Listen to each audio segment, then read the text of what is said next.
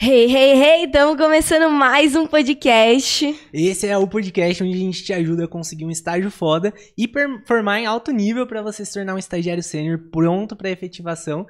E hoje a gente vai falar de um assunto meio difícil, assusta muita gente esse Tan, assunto, tan, né? tan. Assusta muita gente que é como conciliar o estágio e os estudos, a faculdade. Que é, mano, esse é o momento da vida que eu acho que a gente mais sofre com isso. É, esse vai ser um papo bom. Meu nome é Camila Eu Cross. sou o Ricardo Perialdo. E pra você que chegou aqui de paraquedas, é, não esquece de se inscrever aqui no, no nosso no YouTube. Não esquece de se inscrever. De se inscrever, não, é sacanagem. De seguir a gente no Instagram, no TikTok, todas as redes sociais. Porque a gente tá todo dia falando sobre estágio, sobre como conseguir um estágio foda. Sempre conteúdo todos os dias, em todos os lugares. É uma máquina de conteúdo, né, Camila? Ah, não para nunca. E, mano, eu quero saber. que- Quero saber não, que eu já sei, né? Mas conta aí, como que você era na faculdade com relação a estudos e antes de conseguir o estágio? Você era meio nerdzinha, né? Ah, cara, eu, eu sou uma pessoa nerd, né? Mas acho que você ganha de mim nessa competição. Eu tô falando de você, você é o foco agora, não sou eu. Você ganha de mim. É, porque quem usa óculos normalmente sai na frente quando Ah, se gata. refere a nerd.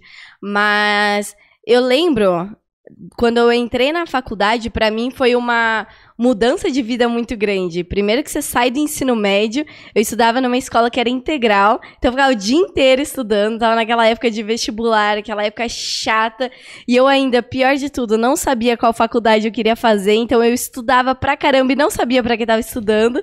E aí eu entrei na faculdade com uma vida totalmente diferente. Porque eu tinha tempo livre durante o meu dia inteiro, porque minha faculdade era noturna, que era a mesma faculdade que a sua, no caso. E aí eu só tinha o que fazer à noite. Então eu falava, pô, eu vou tirar, é, vou tirar muitas boas notas, quero estudar muito, porque se eu estudar muito, eu vou ser uma boa profissional, porque as coisas que a gente aprende na faculdade eu vou aplicar no mercado de trabalho. Entrei muito com essa cabeça e com a cabeça, né, de zonear, de fazer bagunça.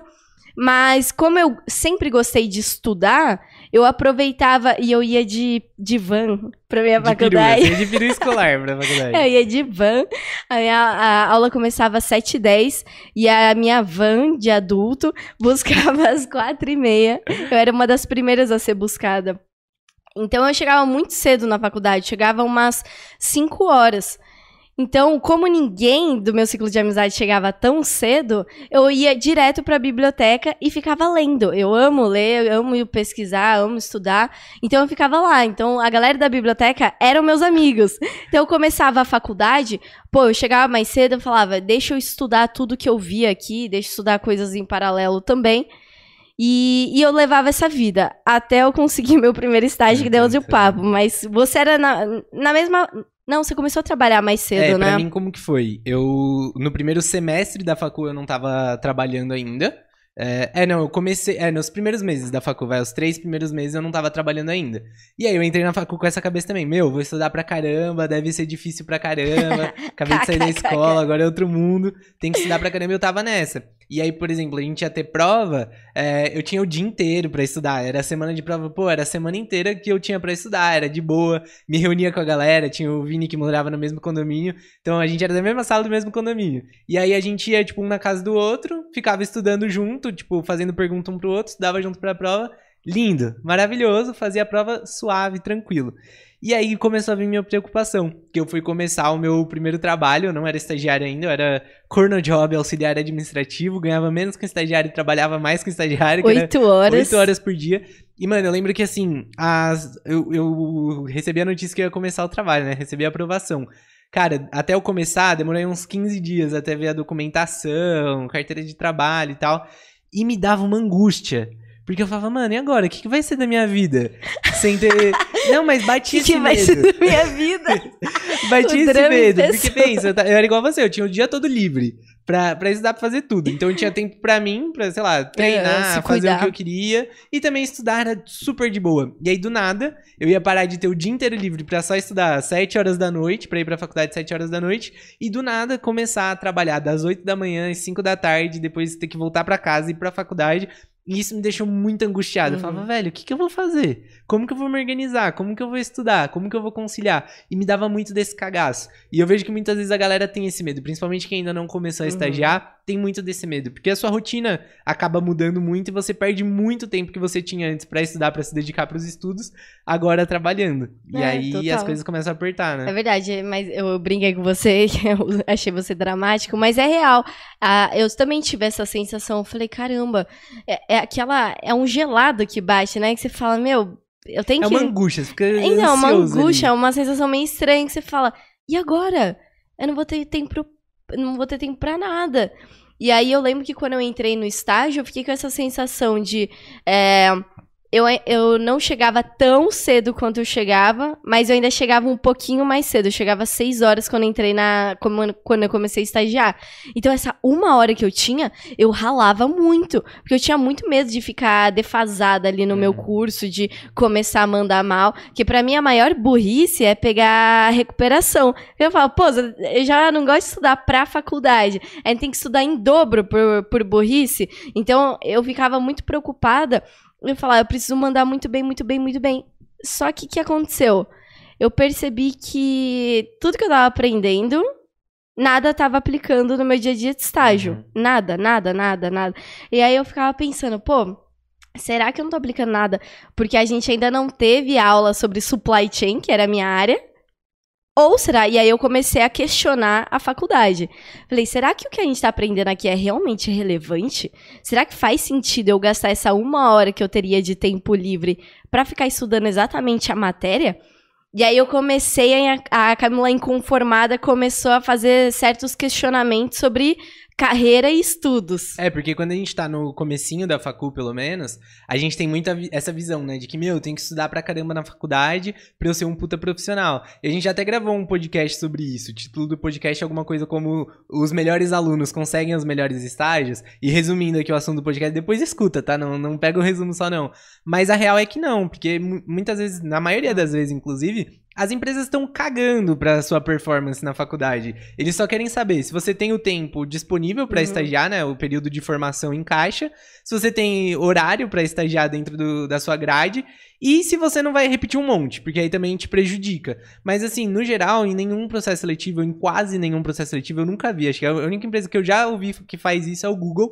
Mas de pedir o seu boletim, pedir seu histórico de, de estudo e tal da faculdade, ninguém pede. Ninguém tá ligando pras notas que você tira. Às vezes tem até gente que fica inseguro porque pegou uma DP, uma recuperação, atrasou um semestre, um ano. Mas, meu, isso não faz diferença nenhuma, não tem impacto pras pras empresas. E aí, essa questão que você trouxe é muito importante. Porque eu achava também que eu ia entrar no estágio, nossa, agora eu vou colocar tudo que eu vejo na faculdade em prática. E a real é que não, mano. É que essa é a promessa do estágio, né? Fala, É... consiga um estágio. Na verdade, as empresas mesmo colocam isso em pauta. O estágio serve pra você colocar em prática a teoria que você aprende.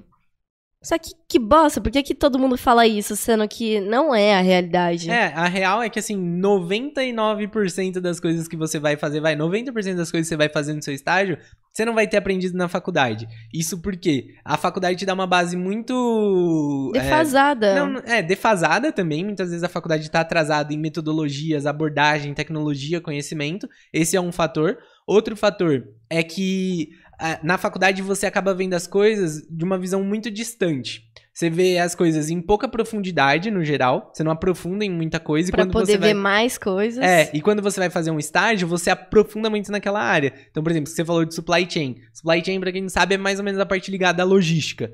Pô, a gente teve isso em um semestre da faculdade num nível muito superficial. E não Só tinha que- tanto a ver É, não na tinha prática. muito a ver, porque na prática você fazia aquilo seis horas por dia em muito mais profundidade que você viu o supply chain, e muitas vezes na faculdade a gente acaba vendo as coisas num nível mais estratégico. Só que quando a gente começa a estagiar, a gente não tem tanto essa visão estratégica. Isso fica mais pra gestão da empresa, pra liderança da empresa. Você acaba ficando mais com a operação ali. E, isso acaba trazendo esse impacto, porque a maior parte das coisas que você vai fazer no estágio, você não vai ter visto na faculdade e você vai aprender lá. Então eu vejo que muitas vezes a galera acaba cagando de, não, vou fazer projeto na faculdade, iniciação científica, não sei o que, pra me ajudar no mercado de trabalho, e a real é que não vai. Às vezes você já ir direto pra experiências práticas vai te ajudar muito mais do que você ficar lá quebrando a cara na, na faculdade. É, total, isso. Tem muitos alunos que falam, nossa, que ficam. A gente viu isso. É, a gente viu ao nosso redor, os alunos da nossa sala, a gente tinha uns grupinhos, né? Sempre tem as patotas na, na faculdade. Patotas. Tem a, a patota dos nerds, que só sentam na frente, inclua o Ricardo nessa. Tem a patota ali do meio e a patota do fundo. Eu normalmente estava no meio pro fundo, que é o Eu fundo tava era na última cadeira do meio. Pra dormir. Basicamente dormia. Mas eu vejo que tem a galera da frente que, mesmo estagiando, eu vejo que.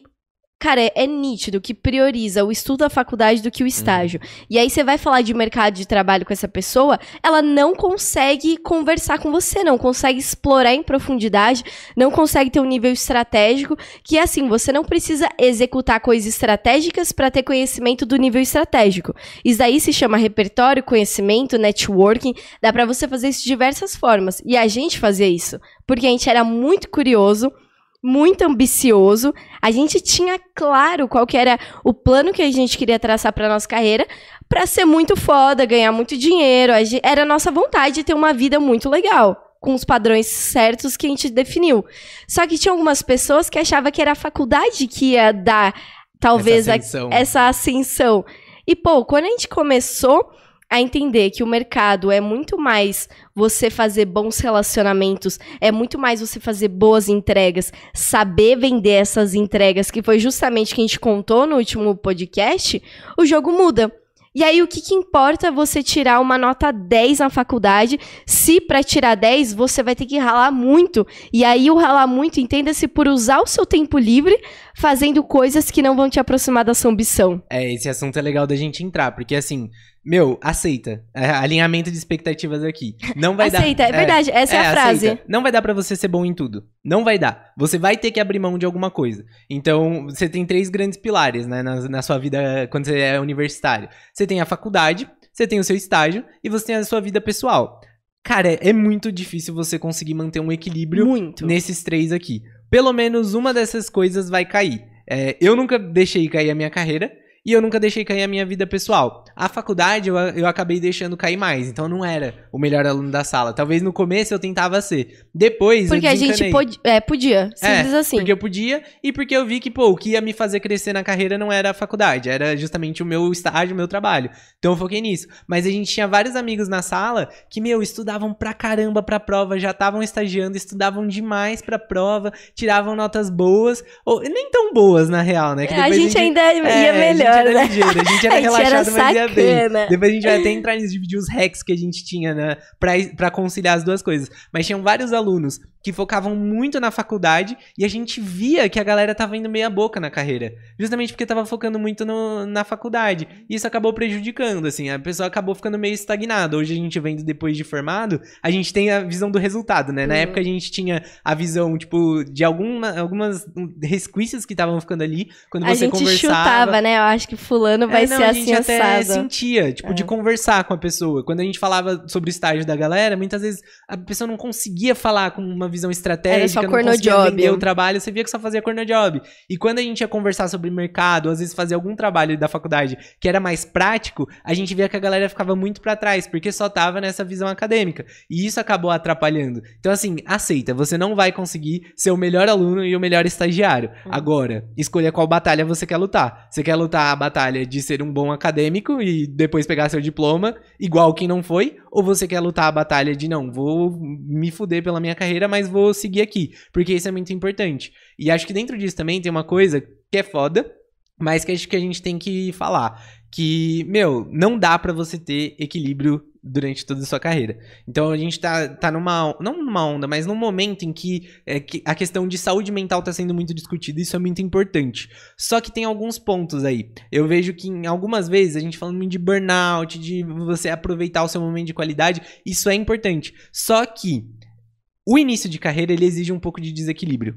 Então, no momento inicial de carreira, você vai ter que engolir um pouco de osso, vai ter que tomar um pouco no, no rabo, pra depois você colher isso lá na frente. Porque se você levar essa vida totalmente equilibrada no começo, talvez você não cresça tanto no longo prazo, sabe? Então eu, eu, sempre tive muito essa cabeça, meu, vou me fuder um pouco agora para depois eu poder colher isso lá na frente, sabe? Crescer mais na carreira e, e, ficar mais suave depois. Acho que isso é muito importante de se falar, porque muitas é. vezes a galera fica muito nessa, ai, não, não vou me dedicar tanto pro estágio, porque senão não vou conseguir sair no final de semana, ou vai cair meu rendimento na faculdade, ou vou só focar na faculdade para não cair o rendimento, sabe? E aí a pessoa não vai conseguir ter o equilíbrio e um dos pratinhos ali vai acabar caindo uma hora ou outra. É, esse começo começo é assim. Isso daqui tá muito ligado com a ambição que a pessoa tem de carreira, qual é o desenho que ela quer fazer ali no papel e depois olhar para fora da janela e falar, foi isso que eu construí. Eu sempre fui uma pessoa extremamente ambiciosa. Então, para mim, fazia muito sentido eu desequilibrar os pratos que para mim não era importante no momento, para gastar energia onde me aproximaria da minha ambição. Faria alguma coisa diferente? Não. Dormi pouco nessa época? Dormi. Cara, a faculdade. Que horas que acabava? Eram 11 horas que acabava a nossa faculdade. 11 e meia, acho. Chegava, um, é, chegava tarde em casa.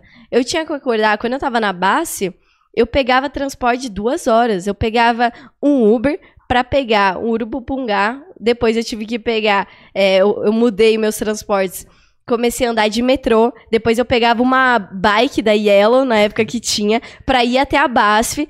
Cara, essa época eu ralei muito. E era nítido, porque você tinha um CCzinho nessa época. Ai, que sacana, cara. Não, eu suava pra caramba. Nossa, caralho, Ficava só subaqueira, mano. Ai, que horror, gente. Isso daí era... Mentira, não, isso é mentira. Tô, eu tô sou complicada e perfeitinha, com CC. não, mas, cara, eu ralei muito ah. nessa época. E assim, é, eu acordava, era 5h45 para fazer esse trajeto de pegar o Uber, depois pegar um ônibus que ia me levar até a base. E assim, é, é só fazer o cálculo. Se eu chegava tarde em casa e acordava extremamente cedo, não tinha equilíbrio da, da vida mental saudável. E eu ainda priorizava muito a minha saúde. No caso, não de dormir, mas de ir na academia, de me exercitar, porque para mim era um pilar muito importante. Comer bem. Então não era a, a, pessoa, eu e você, né? Você por ser mão de vaca. eu por causa da saúde. Mas a gente levava marmita pra, es pra faculdade, pra, pra escola, escola, pra faculdade. Então eu tinha esse tempo também de montar a minha comida saudável pra ir. Então, nessa época, era um desequilíbrio bizarro. Tinha dias, sexta-feira, e eu focava muito no meu estágio. Então, se era para ficar mais do que o horário, para mim fazia sentido. Porque se eu tava numa empresa com cultura de ficar a mais do horário, e eu tava gostando daquilo, aquilo tava alinhado com as minhas expectativas, eu ficava mais. Porque meu objetivo era colher muitos resultados para eu poder ter muitas opções no futuro. E chegava sexta-feira, já chegou várias sexta-feiras, que daí entrava no ponto vida é, o social. O terceiro pratinho. Né? O terceiro pratinho que você conversava comigo é, pô, tem sexta-feira que eu quero sair com você e você tá extremamente cansada porque você deu 150% do trabalho e tá desequilibrando sua vida pessoal. Então, são momentos que eu tinha que olhar, pô, então aqui eu preciso balancear esse prato com esse prato. Mas a faculdade, para mim, tava no chão e eu tava pisando em cima desse prato. O ponto era, eu não queria repetir, porque a minha faculdade era particular. Não faz sentido repetir uma faculdade particular, que você teria que pagar mais. Uhum. Ou pegar recuperação, porque ia me prejudicar. Tanto na vida social quanto no estágio. Então, eu olhava, eu sempre fazia cálculos para entender a vírgula que eu precisava tirar para passar. Era então era 3,29. Eu falava, vou tirar 3,29. Se eu tirar 20, eu ainda vou chorar a nota. Então, para mim, esse era importante. Como eu consigo passar aqui como que eu consigo mandar muito bem aqui e como eu consigo estar tá bem com meu namorado, com os meus amigos, a minha vida social. E uma coisa que eu senti muito na época foi a questão do sono. Porque o meu primeiro trabalho, apesar de eu trabalhar oito horas por dia, é, eu conseguia dormir na hora do almoço. Eu, eu parecia pedreiro. Dava o horário do almoço, eu ia lá, tirava meu cochilinho, então eu comia Era meia muito hora. engraçado E aí, isso. na outra meia hora, eu, eu, dormia. E, mano, miserava as energias. Só que aí, Power quando eu passei no, no estágio do Itaú, que, que mudou? É, eu passei a ter muito mais tempo de deslocamento, porque o meu trabalho antigo era tipo 10 minutos de casa. Que delícia. O Itaú, quando eu comecei a ir de trólebus, eu, e trólebus e metrô, eu demorava tipo duas horas, então apesar de eu trabalhar menos tempo, demorava muito mais, e lá eu não ia conseguir dormir. E aí, nossa, eu comecei a ficar com muito sono na faculdade e no próprio trabalho. Às vezes eu tava no meio do trabalho. Sabe quando você tá trabalhando e dá aquela pescada? Às vezes em reunião eu já cheguei a, a dar essas pescadas. Você sabe como eu era, Reunião né? presencial. Reunião presencial. Porque, não sei se você lembra, na faculdade, tem, tem várias fotos. gente, Ricardo, é- é eu convivo com você, É, não é só na, faculdade. Tem, va- tem várias fotos de tendo aula eu, assim, ó. É só quem tá no vídeo vai ver. Eu ficava assim, pescando a cabeça. Não, minha família tem vários vídeos quando a gente vai viajar com o Ricardo de carro e ele vai atrás. Tem vários memes, vários vídeos do Ricardo assim. É, eu, eu, eu desligo, eu não sei. Tipo, tem gente que tá com sono, a pessoa só fica com sono. Eu apago. E aí aco- começou a acontecer isso. Aí eu comecei a, a ir de carro pro, pro trabalho e deu uma melhorada. Mas no começo o sono era a pior coisa pra mim, porque chegava na aula eu tava com muito sono. Mas beleza, de- demos esse contexto inicial aqui. Acho que um- uma coisa pra quem tá nesse período de, meu, vou começar a estagiar e tá com esse medo. Relaxa, é foda, eu sei que é foda, bate essa ansiedade, bate essa ânsia por saber como vai ser e, meu, vai mudar muito minha vida, fudeu. Relaxa, você vai se acostumar. E um segundo resumo. É a fase mais difícil, pelo menos que eu já passei agora, assim, de. Porque é um negócio impositivo, não é que você tá escolhendo ter essa rotina caótica. É um momento extremamente cansativo. É, isso Aqui é, é só pros fortes, que os fracos vão ficar reclamando. Mas se reclamar, do que, que vai adiantar? Nada. Uhum. Né? É, tinha que passar por isso. É muito difícil. É Que muito fique difícil, muito é claro, muito não é fácil. É. Aí, vamos falar os hacks que a gente tinha pra estudar, mas antes disso, a nossa principal estratégia. Então, a gente aceitou ser um aluno mediano, a gente viu que a gente tirar 10 de média e tirar 5 de média pra passar, no final tinha o mesmo impacto, que era, não vai afetar em nada e a gente vai conseguir focar em outras coisas da carreira. Então, a gente tomou a decisão, vamos ser alunos medianos e vamos ser profissionais fodas. E aí a gente começou a pegar todo o tempo livre que a gente tinha pra estudar coisas que iam ajudar a gente na nossa carreira. Então não é que a gente largou os estudos, a gente estudava Muito pra pelo caralho. contrário. É, pelo contrário, a gente estudava até mais do que a galera que era focada na faculdade. Só que a gente estudava coisas que eram estratégicas pro nosso crescimento de carreira. Então a gente fez curso de oratória, de produtividade, metodologia ágil, de negócios, de um monte de coisa. A gente ia em evento, em palestra, era curso de final de semana, era um monte de coisa que a gente fazia. Mas a gente decidiu dar esse foco no que ia ajudar a gente a crescer na carreira. E um adendo, é, isso também tá relacionado com o nosso prazer, porque a gente gostava de estudar, pra gente era prazeroso, é um negócio que pra gente faz muito sentido. Que eu vejo que tem muitas pessoas que reclamam, nossa, mas tempo livre fica estudando. Pô, o meu tempo livre eu gasto do jeito que eu quero e eu gosto. E mesmo se eu não gostasse e quisesse, tá tudo bem. Que eu vejo que tem pessoas que demonizam quem fala sobre estudar em tempo livre. Pra gente faz parte do que a gente gosta e ponto final. É, pra gente o nosso tempo livre era o tempo de estudar, porque não teria outro tempo. Então é aquilo, a gente Uhum. diminuía a atenção do nosso pratinho da vida social, acabava deixando só pra final de semana, e durante todo o nosso tempo livre a gente estudava, e às vezes a gente estudava também de final de semana, que era muito comum também fazer um curso de final de semana, Hum. ou ler, ou alguma coisa E assim. que fique claro, também não, é, não era o dia inteiro É, que a gente dia ficava. Pô, para com isso, né? É. Também era. Ah, é, o curso que a gente fazia de manhã era. Você acordava às sete e ficava até meio-dia. Ponto. O resto do dia Uhum. é seu dia. Aí você É. pega o pratinho do social e levanta ele. Exatamente. Uma coisa que eu parei foi de fazer aula de inglês. Então, quando eu entrei na faculdade, eu tava fazendo aula de inglês. Só que minha aula era de sábado de manhã. E aí, pô, eu, eu ia pro rolê de sexta, eu já cheguei aí virado pra aula, já cheguei bêbado pra aula. Falei, mano, não vai dar. Aí Hello, eu parei. guys. Isso foi, foi uma coisa que foi ruim, mas beleza, levei a vida. Mas então esse ponto. Cara, a gente focou muito em estudar as coisas que a gente considerava importante pra nossa carreira. Isso ajudou demais e a gente gostava muito do processo. Se você não gosta do processo, talvez você tenha um preço a pagar maior, porque pra gente a gente Sim. se fudia, mas tava se fudendo gostando, né?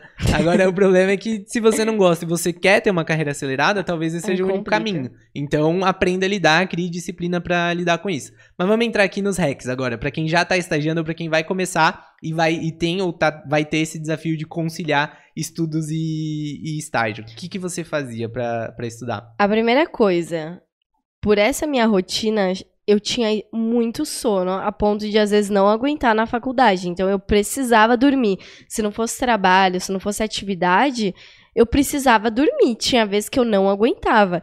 Então eu priorizava o meu sono. Pra mim, sono é uma coisa muito importante, seja onde for.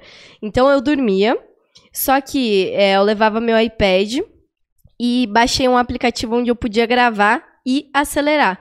Então eu dormia, deixava gravando a aula. Chegava, como eu, eu teve um período aí que eu ia de transporte, então eu não fazia nada por duas horas, e era principalmente época de prova, eu pegava, época de prova, ah, tenho prova amanhã, pegava meu fone, colocava em vezes dois, ia anotando tudo. Então, sei lá, eram seis aulas, eu ia ouvindo essas seis aulas, usava meu almoço também. Dessa vez eu falava pra galera, pô, vou estudar. Ouvia tudo e anotava. E qual que é a coisa boa disso? Você tá com o negócio fresco do que vai cair na prova. Porque normalmente não cai na prova que tá no livro. Cai o que, que o professor fala ali nas entrelinhas. Então, até por isso que eu ia bem. Porque eu ouvia tudo anotava os principais e conseguia mandar bem na prova. Então, para mim, isso ajudou muito. E eu fazia isso no ensino médio também. Porque no ensino médio também acordava muito cedo. Também dormia nas aulas, padrão desde o primeiro ano. Então eu sempre gravei minhas aulas e sempre ouvia no tempo livre. Então, primeiro hack, grave aulas. Meu, isso é muito bom. Por quê? Você pode não tá 100% ali na faculdade ou não tá prestando tanta atenção ou até matar a aula como você fazia às vezes é. para ir treinar, para ir dormir, para ir estudar, fazer curso de palestra como a gente fazia. É, se eu matava a aula era realmente ou para treinar ou para dormir. Não, a gente matou várias aulas para ir em palestra ou fazer curso. Ah, pode crer. A gente pode matava crer. É a gente já ia direto, é, né? a gente matava a aula para fazer curso, Ai, mano. Que casalzinho que casal, que, é, que merda. Então, primeiro hack, grava porque se você grava, você não precisa estar com a sua atenção ali. O, o EAD ajudou muito nisso, porque as, muitas Sim. aulas ficavam gravadas e depois dava para assistir. Mas antes do EAD, a gente já fazia isso, você principalmente. Pra mim, eu não gostava muito dessa estratégia. Porque eu sempre fui uma pessoa que eu, eu, eu sempre tive muita capacidade de focar. Então, mesmo cansado ou assuntos que eu não achava tão interessante, eu conseguia muito focar a atenção. Eu lembro até uma vez na, na escola, eu tava no nono ano, eu tinha entrado numa escola nova. Aí, primeira aula que a gente teve com um professor de química, ele tava dando aula e nessa escola todas as aulas eram dobradas, eram tipo duas horas de aula. E aí tava assim, quase acabando a aula, aí o professor parou a aula, assim, eu fiquei. Eu, eu era muito tímido nessa época. Ele parou a aula, não conhecia ninguém, tinha acabado de entrar, primeira semana na escola. Aí ele, você. Aí eu. Você é estranho. não. Aí ele, qual que é a sua média de notas? Aí eu falei, ah, depende, entre 7, 9, 9,5. Aí ele, Dá para perceber, eu imaginei que suas, que suas notas eram muito altas, porque eu vejo que você tem um nível de foco muito grande. Durante toda a aula você não desviou o olhar um minuto. E tipo, mano, pensa, minha sala tinha 50 alunos. Ele conseguiu reparar. Ele falou, durante toda a aula você não perdeu a atenção um minuto, você tava totalmente concentrado aqui, tipo, atenção plena. E isso é uma capacidade que eu tenho muito forte. Uhum. Então, para mim, na, na faculdade, o mais estratégico era o quê? Eu prestava atenção na aula, porque aí eu retia muita informação e eu não precisava estudar tanto. Que já era diferente de você, né? Total. Você cagava pra aula, depois você ficava se fudendo lá pra ver as gravações. É, aqui vai muito do, da metodologia de estudo de cada um. Eu sou uma pessoa, por exemplo, até na escola, pra focar, ou mesmo na faculdade, meus professores eram ao contrário. Da escola falavam, é, nossa, eu acho muito engraçado que você, quando você tá prestando atenção, você tá desenhando. E quando você não tá prestando atenção, você tá fazendo qualquer outra coisa. Porque era a minha forma de, eu não consigo ficar olhando assim, eu preciso ficar sei lá, fazendo qualquer outra coisa. Então, por eu já ter mais esse, também esse nível de distração uhum. muito maior, para mim, se eu tô com sono ou fome, eu não vou ouvir uma palavra do que você tá falando. Então já fica duas metodologias é. que funcionam. Ou presta atenção de uma vez e não perde tempo estudando, que eu queria ser assim, mas não era. Ou você grava tudo e perfeito, manda bala. É, então, para mim, isso funcionava muito. E aí, como eu tinha essa capacidade muito grande de concentração, eu retia muito as coisas. Então, depois, eu lembro, pô, às vezes era época de prova, a galera ficava se fudendo, relendo tudo, relendo a anotação, relendo o livro, vendo eu não precisava. Eu só. Eu, eu, ia anotando as aulas, né? Eu ia tomando notas, eu levava o iPad também. Meu, dica: quando você estiver no estágio, se estiver ganhando bem, compra um iPad ah, pra você é conseguir bom. usar nas aulas. Tipo, um iPad ou um É que computador. você nem precisa de caderno. A gente, é. pô, teve caderno no primeiro semestre só. É, só primeiro semestre. E aí eu anotava tudo no iPad. Aí, tipo, eu, no iPad, porque que, que era legal? Eu tirava foto da lousa, eu anotava, eu tirava foto do livro, o professor falava alguma coisa já na internet, pegava, o professor passou, sei lá, é, um negócio de de Ishikawa lá, escama de peixe. Ao invés de ter que desenhar no caderno, eu pegava um print no Google, colocava Uhum, na minha anotação no, Word e já conseguia muito de boa. Então eu prestava muita atenção e anotava tudo. Porque aí depois, só de ler, eu já lembrava tudo que o professor tinha falado.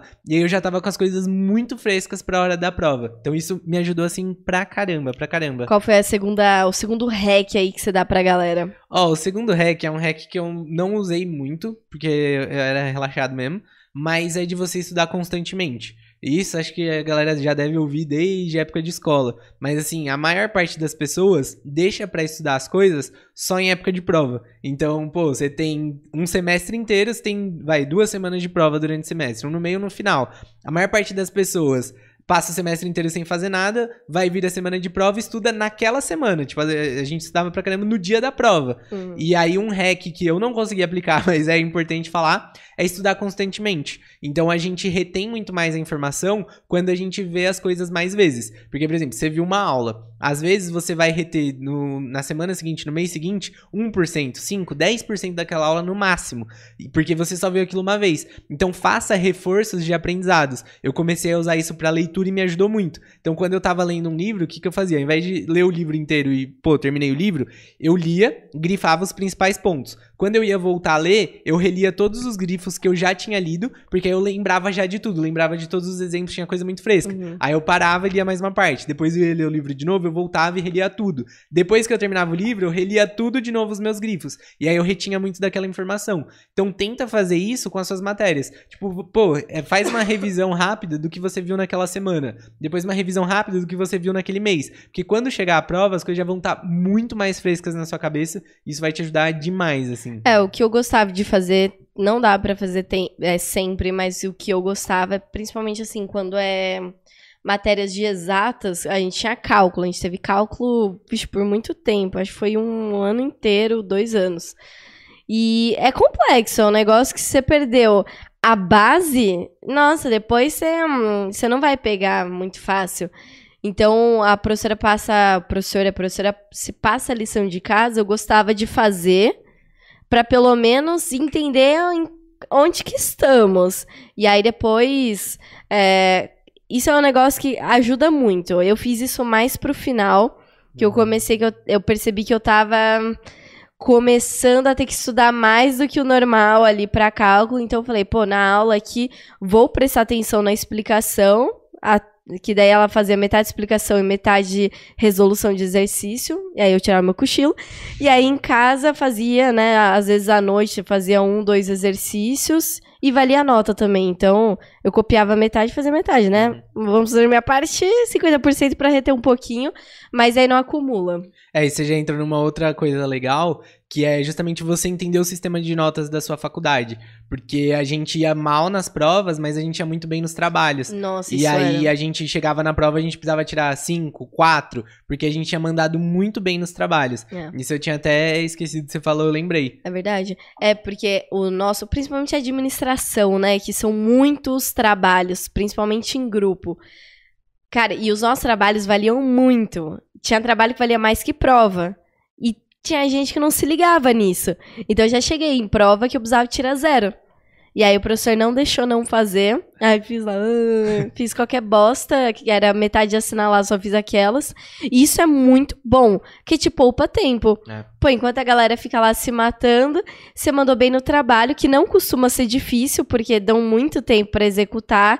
É, se for em grupo, melhor ainda, se divide certinho com a galera, foca no que você é bom, o pessoal foca no que é bom, manda bala, chega, ó, tinindo. É, a gente deitava nos trabalhos e depois quase não precisava tirar nota. Ah. E aí já entra uma outra estratégia disso. Escolha bem o seu grupo. Por quê? É, isso que você falou dos pontos fortes. A gente era muito bom em apresentar. Tipo, cara, era o nosso maior ponto forte que era apresentar trabalho. Era a venda do era projeto. a venda do projeto, era, era isso, era o nosso maior ponto forte, a gente se destacava muito do restante da sala nisso. E o que, que a gente fazia? É, 90% dos trabalhos, você tinha que montar a parte escrita e depois fazer a apresentação. Então a gente, é, quase todos em grupo, a gente montou um grupo muito estratégico. Hum. Porque a gente tinha dois amigos que eram esse perfil de pessoas que queriam mandar muito bem na faculdade, uma principalmente, salve Amanda, salvou nossa faculdade.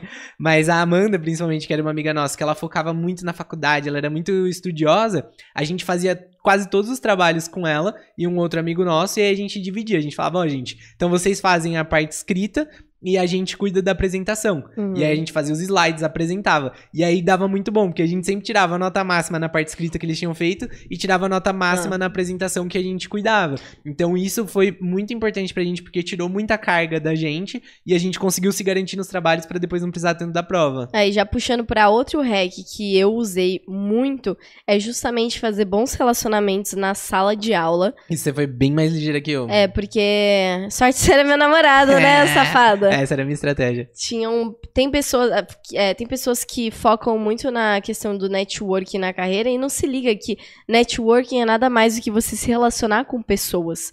É você ter de fato relacionamentos legais.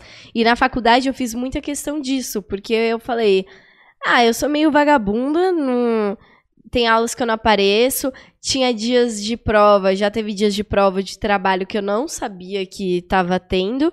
Então eu falei, pô, eu preciso agora usar meus relacionamentos de forma legal também. A gente dava risada, eu tinha realmente uma amizade legal. Então eu usei isso a meu favor.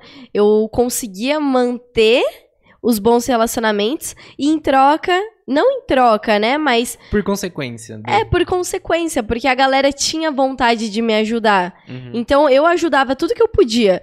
Pô, eu tinha relacionamentos com outras é, com galera de outras turmas, e eles me passavam as provas, os prints das provas, e eu dava pra galera. Ah, fulano me passou todo o trabalho do próximo semestre. Eu espalhava para todo mundo. Que tem gente que gosta de ter essa informação para si. É, muita gente não passava. Eu passava para todo mundo. Falava, se eu vou tirar 10, vamos todo mundo tirar 10, tamo junto. O máximo que vai acontecer é o professor mudar pra próxima turma, mas eles que se ferrem. E aí, essa troca gerava uma troca legal. Então eu perguntava assim pra galera: pessoal, quando que tem trabalho? Quando que tem prova? De qual matéria é? Ah, o trabalho era tal. Falar, alguém já fez o trabalho, pode passar? Alguém já fez o exercício, pode passar? É, você era a pessoa da sala que agitava isso. É, e aí todo mundo tinha boas trocas, porque às vezes uma pessoa fez uma parte da atividade, a outra fez o final da atividade, a gente trocava, eu copiava tudo, mas a galera trocava e todo mundo saía ganhando. Então isso é muito legal, porque eu vejo que as pessoas querem ser muito individualistas na faculdade. Ah, eu não vou contar, porque senão o professor vai pegar. Meu, professor, é aqui. Você não é especial. Uhum. Se uh, o seu exercício. A, a, única coisa é, seja esperto a ponto de não fazer idêntico. É. Então, por exemplo, a gente tinha muita atividade no Excel. Não tem muito como diferenciar no Excel. Então, o que eu fazia? Eu mudava a fonte, eu deixava colorido, eu mudava os espaçamentos. Porque a professora vai falar: beleza, a resposta tá certa, tirou 10 realmente, igual o outro nerd. Como que a Camila tirou 10? Mas ela que fez, porque tá totalmente diferente. O famoso copia, só não faz igual. É, é isso. E aí, quando a gente espalhava, todo mundo, é, ou quando era por escrito também, parafraseia o que está escrito, não seja também panacão, porque se você copiar, a outra pessoa pode se ferrar. Uhum. E aí, se ela se ferrar, ninguém quer te ajudar. Então, é aquilo, o que você tem, dê, e o que as pessoas têm, peça. Isso é uma troca. É, e eu vejo que muitas vezes a galera tem esse, esse dilema ético, vai, de não querer, por exemplo, compartilhar coisa, é, não querer falar o que vai cair na prova, não querer, ah, pega aí meu trabalho, ou às vezes até não querer colar, porque colar também é uma estratégia importante. Pra, tipo, você tem uma prova, meu, às vezes faz sentido você colar. E a, muitas vezes surge um dilema ético de, pô, eu vou colar, isso é errado, é não sei o quê.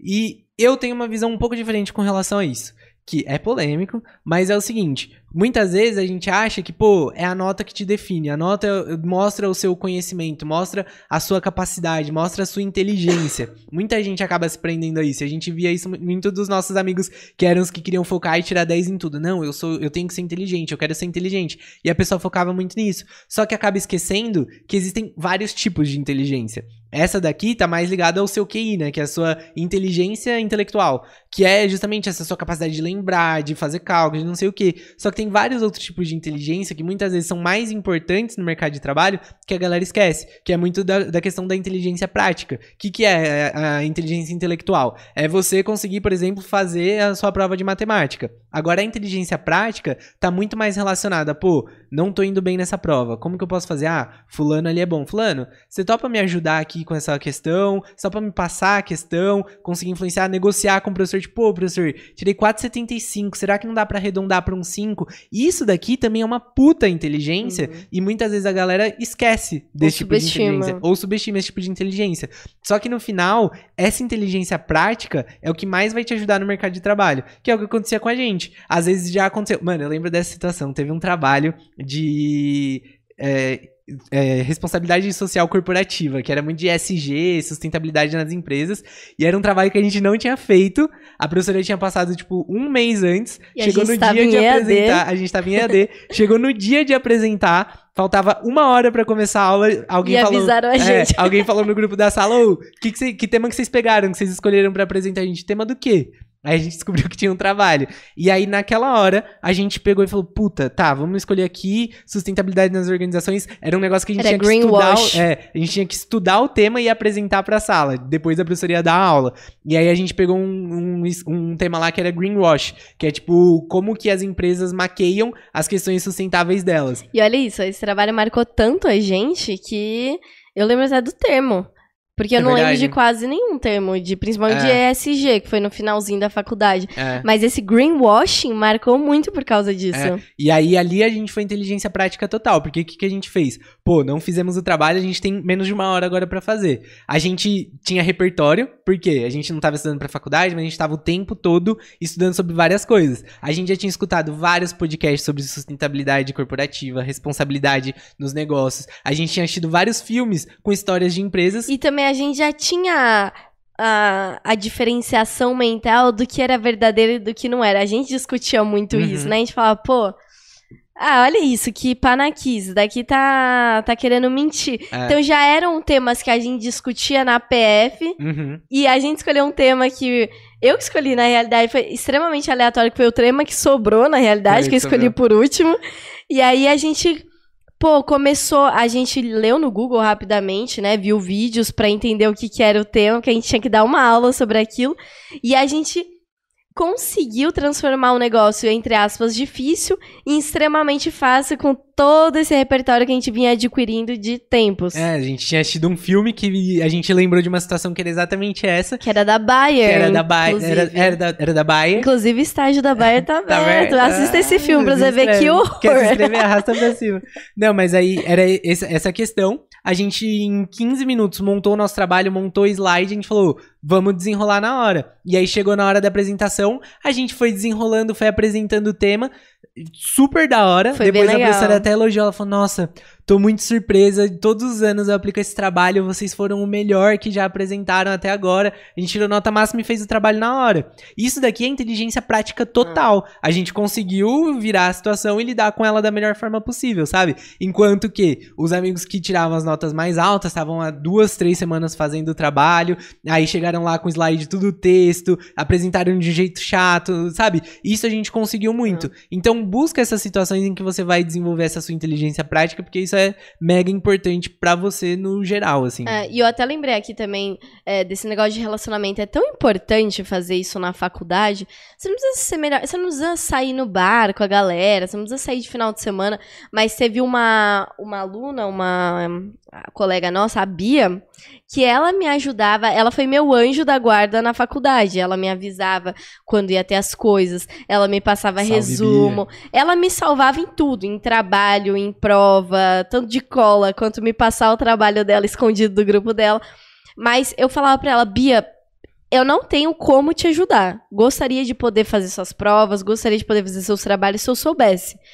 Porém, se um dia lá na frente você precisar de uma vaga de estágio, é, de alguma coisa de currículo, qualquer coisa voltada ao mercado de trabalho, principalmente no início ali de, no início da carreira, é o que eu consigo te ajudar futuramente, porque a gente já tava com estagiário sênior. E aí foi legal que é, quando a gente estava sei lá, já tinha, tava um, quase um ano de faculdade a gente formado. Ela me manda mensagem falando que a irmã dela tava procurando estágio, que o sonho dela era entrar na base. Ela tava no processo seletivo da Volkswagen. Ela falou: Ah, eu vi que você tá com uma turma nova aberta do programa Como Conseguir um Estágio Foda.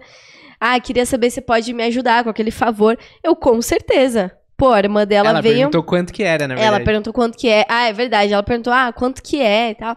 Falei, Bia, você me ajudou lá atrás, eu falei que eu tava te devendo. Então esse é o momento que eu vou te pagar. Tanto que a irmã dela, Bianca, veio pro programa. De graça, ganhou. De graça, acho que foi na turma 4 ou na turma 5. Passou na Volkswagen em cinco áreas. Os cinco gestores brigaram entre si, tanto que Não ela. eram três. Das cinco ela passou em três vagas. Ah, das 5 em 3, É. desculpa. Das 5 em 3, os três gestores dela falou que brigaram por ela, foi estilo Shark Tank. E, cara, olha isso. Foi uma ajuda que eu falei: quando você precisar, me chama. Mas tem gente que prefere ficar de boa na faculdade, ah, acho todo mundo chato e tal. Mas, pô, o que, que será que você não tá perdendo? A, a vida não é só o período da faculdade. Uhum. A vida é um como um todo. É, e assim como a gente já usou do nosso networking da faculdade no estagiário sênior. Então a gente já trouxe, acho que dois, dois, dois ou três amigos da faculdade pra fazer conteúdo com a gente que estão em Uhum. RH de empresas. Ou pra fazer parceria É, com já conseguimos empresa. contratos com empresas por causa de amigos que estavam trabalhando lá e indicaram. Então é muito sobre isso. Você tem que pensar na faculdade não só em prova e nota, É. mas de forma estratégica no longo prazo também. Total. Na, na faculdade, quando eu chegava cansada, eu fazia questão de fazer essa roda de conversa com a galera. Ricardo ficava isolado, ele era um cuzão, mas eu ficava lá batendo papo, conversando, dando risada. Que pra mim era aquilo tinha mais valor do que a aula, muitas vezes. E eu faria tudo de novo. E tem uma outra coisa aqui também, que esse é um assunto que é importante a gente explicar como que funciona, mas dando o nosso alerta aqui se você quer ser um estagiário sênior. Que com a lei do estágio, é, tem a lei, tem uma lei do estágio, por acaso você não saiba, tem uma lei que rege como funcionam as relações do estágio, empresa e faculdade. E dentro da lei do estágio, você tem direito garantido por lei a, em dias de prova, na sua faculdade, você fazer meio período. Então você pode, se você estagia 6 horas por dia, em dia de prova você pode estagiar só 3 horas para você sair mais cedo e poder estudar. E tem muita gente que às vezes não sabe disso. Tem culturas de empresa que não, não falam disso, mas por exemplo, quando eu entrei no Itaú, lá era extremamente focado em tipo, meu, você tem que ir bem na faculdade, sabe? Eles valorizavam muito isso. Então, não que valorizavam, mas incentivavam. Então falavam, ó, se você tiver um trabalho, é precisar sair mais cedo, É só se você avisar, tiver prova, tranquilo. avisa, é, não se prejudica na faculdade e tal. Tem outras empresas que estão cagando pra isso. É que no- tem empresa que deixa na sua mão. Uhum. Se você não vai atrás, sendo que você é o mais interessado, É, a gente não vai atrás. é, mas aí então saiba que você pode sim, em dias de prova, sair mais cedo do seu estágio. Como que você faz isso de forma estratégica, né? Não chega, ou tenho prova hoje, vou sair mais cedo. Não. Assim que você recebeu o calendário de prova, já compartilha com seus gestores, já deixa marcado quais são os dias que você vai ter que sair mais cedo, já avisa que você vai sair mais cedo pra se planejar. Porque aí você não sai de, de- É, do nada, né? Vale até deixar no, no calendário ali no Outlook reuniões mostrando Uhum. que É, naquele o horário você tá reunião. off. Pra já deixar avisado e já deixar alinhado pra caso É. você precise sair. É, essa é a parte da lei, esse é o seu direito. Agora, tem um porém dentro disso. Que se o seu objetivo é ser efetivado, tem algumas coisas aqui que você tem que analisar. É, tem o cenário de você estar no meio da faculdade, por exemplo, e o seu contrato vai encerrar antes de você se formar, e tem o cenário de que seu contrato vai encerrar quando você acabar a faculdade. Só que qual que era a questão? Eu lembro que quando eu tava querendo ser efetivado, eu entrei no Itaú, eu tava no terceiro semestre da faculdade, e eu já tava querendo ser efetivado desde quando eu entrei. E aí eu fui efetivado na metade da faculdade ainda. Faltavam acho que três ou quatro semestres pra eu terminar a faculdade quando eu fui efetivado. Só que antes disso eu já falava muito sobre efetivação, já pensava, planejava, dividia com os meus gestores que era esse o meu objetivo, fazia planejamento de carreira e tal.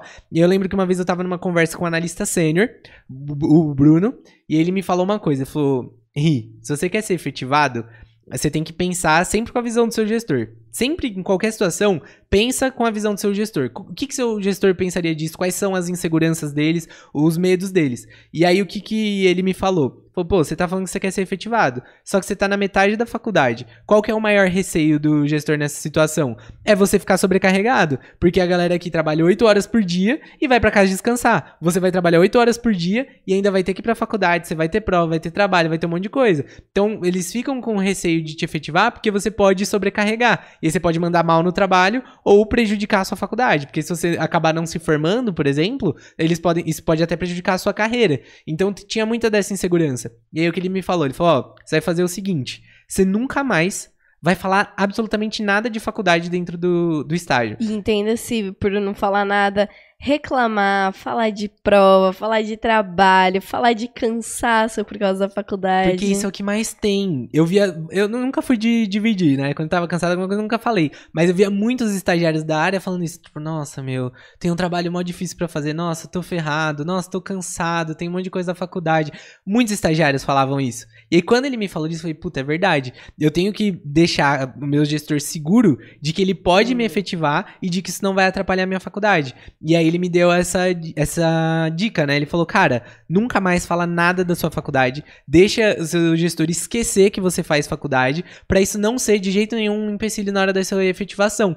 E aí eu nunca mais falei nada de trabalho, nunca mais falei nada de sair mais cedo. Em dia de prova eu não pedia para sair mais cedo, justamente para ele não lembrar que eu tava fazendo faculdade, sabe? E isso ajudou muito. Que aí até quando eu fui efetivado, meu gerente me chamou para conversar, ele falou, olha, é, você quer muito ser efetivado, surgiu uma vaga, que eu já tinha ameaçado sair antes. Ele falou: surgiu uma vaga, a gente vai te efetivar, só que eu preciso que você me dê a sua palavra de que isso não vai te prejudicar na faculdade, que você não vai repetir, não vai pegar DP, não vai nada. Você me dá a sua palavra? Fechado. Dei minha palavra para ele. Porque era, era essa insegurança que ele tinha. Pô, se eu efetivar o Ricardo agora, uhum. como que ele vai levar a faculdade? Então, como eu já fui construindo isso meses antes, não era uma preocupação para ele. Enquanto que eu via outros estagiários reclamando que tinham prova, que tinham trabalho, pedindo para sair mais cedo. E não é errado você pedir para sair mais cedo. Mas talvez também não seja tão estratégico caso o seu objetivo seja ser efetivado rápido e no meio da faculdade. É, que fique muito claro: existe um mercado de trabalho como gostaríamos que fosse e como ele é. Aqui a gente fala o que deu certo pra gente, que a gente vê que o mercado de trabalho não é Disney, não é um mundo encantado, muitas vezes algo não vai sair tão bom pro seu lado. Mas se é isso que vai te ajudar e se é esse o seu objetivo, manda bala, bebê. Manda bala, bebê. E ó, aqui o Kaique fez um comentário. Galera, comentem no, no chat, viu? Pode é, eu nem interagir. tô com o celular Eu tô de olho aqui nos comentários. O Kaique fez um comentário que eu achei legal. É, comecei meu estágio na segunda, levei um livro sobre química analítica e deixei na minha mesa. A gestora viu e super elogiou para os analistas. Hum. E ele comentou que o erro de muitos analistas é não estudar para o estágio, achando que já sai da facu sabendo tudo. Hum. Isso daqui passa uma estratégia muito legal que eu tinha até esquecido de falar, mas que foi uma coisa que eu usei muito na minha carreira que você sempre tem que pensar na sua imagem pessoal. O que, que, é a sua imagem pessoal? Pô, quando você fala de um produto, o produto, você pega, por exemplo, a Apple. A Apple é rei disso. Eles buscam entregar um produto com a melhor experiência possível. Então, desde a caixa, é um negócio lindo. Gente, o Ricardo, Ai, ele tem uma paixão por guardar caixas. Caixas. Quando eu comecei a namorar ele, eu fiquei com medo. Eu falei, gente, o que que tá acontecendo? Eu abri o armário dele, eu só via caixas. falei, vai ser um corpo morto de uma dessas caixas. Eu, Deve ter um braço em um lugar, um dedinho. eu tenho um hobby peculiar que é apreciar design de embalagens. Inclusive aqui, ó, tem essa tem? caixinha da, da JBL aqui no, no fundo. A embalagem é tão foda que ela ganhou um prêmio de melhor embalagem internacional. Caramba, que é, interessante. É muito da hora, eu tenho guardado essa embalagem. Mas qual que é o ponto? A Apple, por exemplo, ela é uma empresa que ela valoriza muito esse design de embalagem, porque é a experiência que tá passando. Quando você abre, você, caraca, comprei um negócio novo, isso passa uma sensação de valor maior pro produto. Uhum. Tanto é que se você pegar, por exemplo, um iPhone e um Samsung, cara, a embalagem do iPhone Dá vai um ser pau. muito mais bonita. Se você for para computador, então, se pegar um Mac, é linda a embalagem. Dá outro pau. É linda a embalagem, é colorida, é toda branca, a, caixa é dura. Aí você pega um, a embalagem de um computador da notebook, da um, da, nossa, da de um notebook da Dell, da Samsung. É uma caixa de papelão da cor normal, da, da cor de papelão, com o desenho impresso em preto, escrito notebook Dell, sabe? A referência. Então isso passa uma percepção muito diferente. E a gente também tem a nossa marca pessoal, a gente tem o nosso próprio design de embalagem. Isso não fica só na nossa aparência física, assim, a, a nossa aparência física, no sentido do que a gente tá vestindo, como a gente se porta, a nossa postura, isso também passa uma imagem que pode passar insegurança, pode passar segurança, é, pode passar e... maturidade, credibilidade. E esse assunto da imagem é da roupa que você veste, da forma como você usa o seu cabelo. Como você fala. Como você. Não, mas tô falando mais visualmente. Ah, tá. As cores que você usa. É muito legal que tem toda uma ciência por trás Sim. disso. A ponto de você conseguir manipular a mensagem que você quer passar com a cor de roupa que você tá usando. É um assunto, assim, sensacional e que é, funciona. Tem gente que Uhum. fala, ah, mas estão julgando pela aparência? Tão. É, e é Ué. inconsciente, não... Julgam o livro pela capa. É. Eu mesmo, até hoje, compro o livro pela capa, muitas vezes. Eu também. E aí, qual que foi a, a questão? Tipo, eu, eu tinha muito esse cuidado. Pô, qual que é a imagem que eu quero passar no meu estágio? Eu queria passar uma imagem de que eu era uma pessoa muito engajada, muito inovadora e que tinha muita sede de crescimento. Ah, por E isso uma- tô pet pra cima. É, Ah! é. Tá, tá tudo nas entrelinhas, entendeu? Quem viu o podcast do subtexto, o podcast passado, sabe do que a gente tá falando. É tudo nas entrelinhas. Então, eu estrategicamente queria mostrar pra galera da área que eu tava estudando.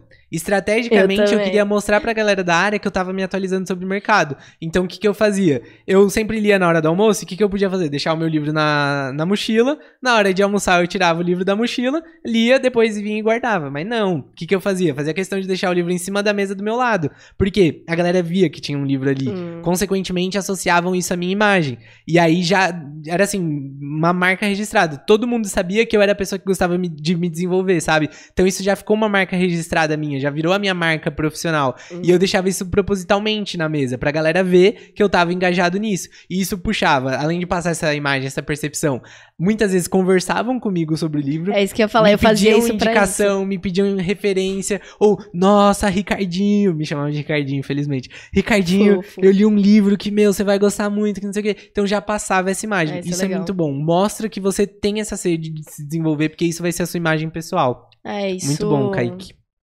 Kaique? Ah, Kaique, muito bom. E o Marcos falou, aleluia, arrepiei acho, da sua história. Marcos, pessoa da nossa equipe, sensacional. Marcos Marcos, executando várias coisas Nosso aqui no aluno, a estagiário gente sênior. contratou um aluno e o moleque Pois é bravo. é. Mais que um estagiário, estagiário sênior. Esse é, esse é. Ó, teve um outro comentário aqui da Gabriela. Ela, show de bola esse podcast. Vivi isso na pele como efetiva. E realmente rolou várias sonecas nas aulas. Mas agora estagiando tá tranquilo. Mas no início foi punk. Tamo junto, vocês são fera. Tamo junto, Gabi. Mas é isso mesmo, meu. Quando você começa, é um negócio assustador, velho. Ah, é você muito. fica muito preocupado, é uma carga muito grande de coisas, de tarefas e tal. Mas depois, com o tempo, você acostuma, né? Você vai levando muito mais de boa. Então, Ah. relaxem com relação a isso. É, no meu primeiro estágio, eu ainda priorizava mais a faculdade do que meu trabalho. Eu ainda era. Pô, eu falo que eu era bem cabaçona no primeiro estágio, eu era bem estagiária júnior. Então, eu tive que errar para começar ter o crescimento ali, a maturidade, entender. Então, eu falo de verdade, não vale a pena. Porque eu, eu vivi isso de. No meu segundo estágio, eu comecei a fazer iniciação científica. Então eu usava meu almoço para estudar iniciação científica, além de tudo. Então, assim, não valeu de nada. Iniciação científica. Pô, se eu tivesse ganhado o prêmio de divulgar minha iniciação na matéria científica lá na revista, o que, que eu teria ganhado? Um post no LinkedIn. Mas, pô, é- são muitas horas de estudo, é muita dor de cabeça, principalmente dependendo do tema que você pega. Eu ainda peguei um tema legal, mas É. não tava agregando pro meu dia a dia de estágio. Então, assim, eu falo na, na pele mesmo. Pra mim, foi muito mais agregador pra minha carreira. Me aproximou muito mais da minha ambição. Focar menos na faculdade, desequilibrar totalmente, tirar só média. Ah, preciso tirar agora três, vou tirar três. Não quero tirar quatro. Se eu tirar quatro, ainda acaba bravo, que eu gostar de correr, eu risco. É, Ação, adrenalina. Não, o meu último boletim na faculdade, o meu último pra eu me formar, eu fiquei com medo. Eu pensei que eu não ia passar. Lembra que eu precisava de 6,80 e poucos, só que era tudo de assinalar. E aí, como que você tira 6,80 e pouco? Ou você tira 6 ou você tira 7. É não tinha meio ponto. E tinham 10 questões. né? Vale... Foi muito sacanagem. E aí eu tinha errado 4. Então eu tirei 6. E aí? E aí eu tive que negociar, né? Ah, Veja bem, vou falar da, bem da, do professor aqui no estagiário C. Não, brincadeira. Eu consegui mostrar ali o. Ah, consegui negociar de trabalho e tal. É, isso é um, um ponto bom também, que é justamente esse, meu, pratica sua habilidade e sua inteligência prática. Que, por exemplo, vamos supor, você tá nesse período de estágio, você tá se fudendo, vai chegar às vezes atrasado na aula. Porque tem estágio que, meu, você acaba passando do tempo, ou você acaba se atrasando para chegar na aula. Negocia com seu professor. Ah, Chama o professor pra conversar e explica. Fala, ó, oh, professor, eu tô estagiando, a empresa tá exigindo muito, é, nem sempre eu vou conseguir chegar na aula, nem sempre eu vou conseguir pegar a presença. Tem como você me dar a presença, eu te entrego um trabalho? Uhum. Ou tem como, sabe, negocia. É, ah. Isso é muito importante. Isso você não aprende na, na faculdade, mas isso é muito importante para, primeiro, te ajudar a passar dessa etapa e também para te desenvolver para o mercado de trabalho. Isso é muito importante. É, e aqui a, a, negociação, você não pode falar asneira, você não pode ficar chorando. Chorar, quem chora é bebê e consegue mamadeira, aqui você precisa de nota. Então, você precisa usar argumentos que vão te ajudar a conseguir alguma coisa. Então, é isso. Você sabe que o professor é carrancudo? Não chora a nota, negocia entregar algum trabalho com relação àquilo. Ou é, alguns professores eu gostava de é, manter um bom relacionamento durante o curso, pra quando eu precisasse eu saberia que eu poderia contar com ele, que foi o que aconteceu no meu nessa minha última prova. Uhum. Eu fui uma boa aluna de certa forma, não aparecia nas aulas, mas fazia boas entregas quando eu tinha que entregar alguma coisa. É, era educada, era respeitosa, é, brincava quando tinha que brincar, que todo mundo ficava naquele AD de câmera desligada, lembra? A gente ainda é, conseguia se sair bem com isso. Pô, vamos ligar a câmera, vamos fazer alguma brincadeira, vamos fazer todo mundo falar também. E eu sou boa em fazer essas bagunças. Então, eu conseguia depois negociar bem, porque quem não é visto não é lembrado, mas quem é visto é. é. E eu conseguia fazer isso de forma positiva com alguns. Com os outros eu tinha que negociar trabalho. E por aí vai, negociação depende com quem você tá negociando. Exatamente. E a gente tem dois ou três avisos aqui, eu não contei quantos três. são. Três. São três avisos. Então vamos lá pros avisos. Primeiro aviso a gente montou uma newsletter semanal de alerta de uh! estágios fodas. Então a gente contratou uma pessoa que semanalmente ela mapeia todos os sites de vagas de estágio procurando programas de estágio foda e aí a gente seleciona os cinco estágios mais fodas daquela semana e manda por e-mail para você, totalmente de graça. E olha, é muito legal esses e-mails, eu dei risada. Você já lançou Não, vou mandar, o primeiro vai sair essa semana. Esse primeiro saiu, ficou engraçado. Ficou Esse engraçado. Ricardo aqui, ele depositou energia e humor. então, toda semana agora a gente vai mandar um alerta com cinco principais programas de estágio abertos, cinco estágios mais fodas abertos para você Home se inscrever. Office, presencial, híbrido, aproveita. Todas as regiões do Brasil a gente vai focar, vai ter pelo menos um em cada região. A gente vai mandar isso semanalmente. O link para você se inscrever na newsletter tá aqui, tá tá é o único link que vai ter aqui, estagiariosenior.com.br. Lá já vai ter o link para você clicar, se inscrever. Outra coisa, a gente está com a lista de pré-inscrição do nosso programa de preparação para processos seletivos. A gente deve abrir uma próxima turma daqui um ou dois meses mais ou menos. Então, se você quer se preparar em alto nível com a gente, ter acesso ao nosso curso, que passa por todas as etapas do processo seletivo, fazer simulação de etapas do processo seletivo com profissionais do mercado, essa turma, por exemplo, a gente vai ter a simulação de dinâmica com a companhia de talentos e a simulação de entrevista entrevista com a L'Oréal. Então a gente traz pessoas do mercado para fazer essas simulações. Toda semana durante um ano a gente tem mentorias, tem um monte de coisa que você vai ter dentro do programa. Lista de pré-inscrição tá aqui também no link da descrição. E também. E só complementando, se você quiser entender mais como que funciona o programa Como Conseguir um Estágio Foda, que a gente vai abrir essa turma 9, tem um destaque no Instagram explicando, mostrando a plataforma, mostrando como são os encontros. E se você se interessar, o link também tá na bio do Instagram. Me babei inteiro, mano. Ah, normal, água, babei inteiro. Normal. E o nosso último aviso é que a gente tá construindo. Eu, eu acho que esse vai ser muito foda. Não, não acho que vai ser muito eu foda. Vai ser muito foda, mas eu, eu tenho esperanças de que esse vai ser o nosso programa mais foda.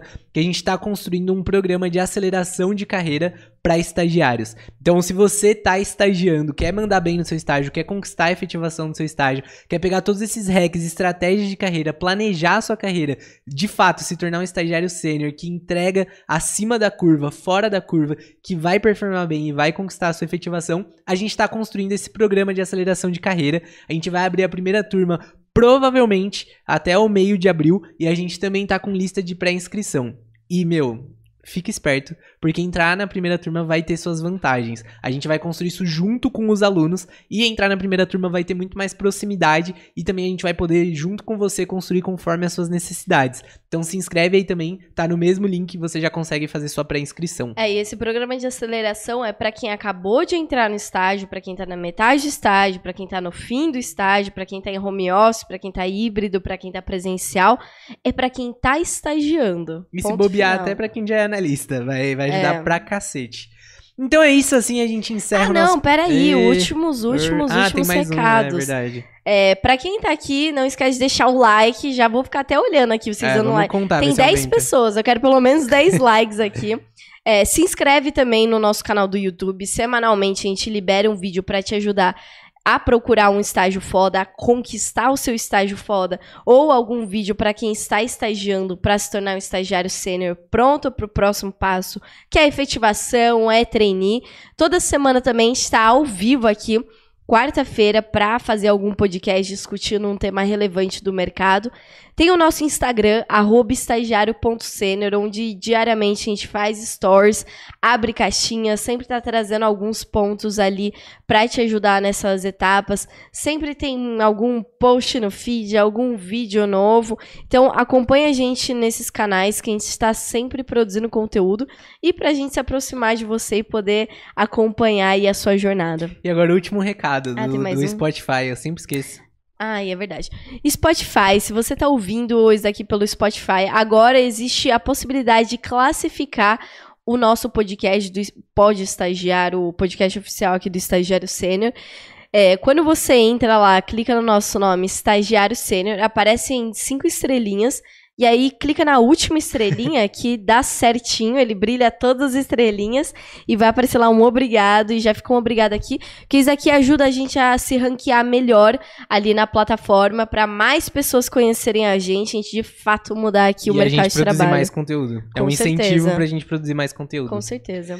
Então é isso, galera. Assim a gente encerra o nosso podcast. Quero ver todo mundo aqui, não estudando muito pra faculdade, mas conseguindo levar pra voar na carreira.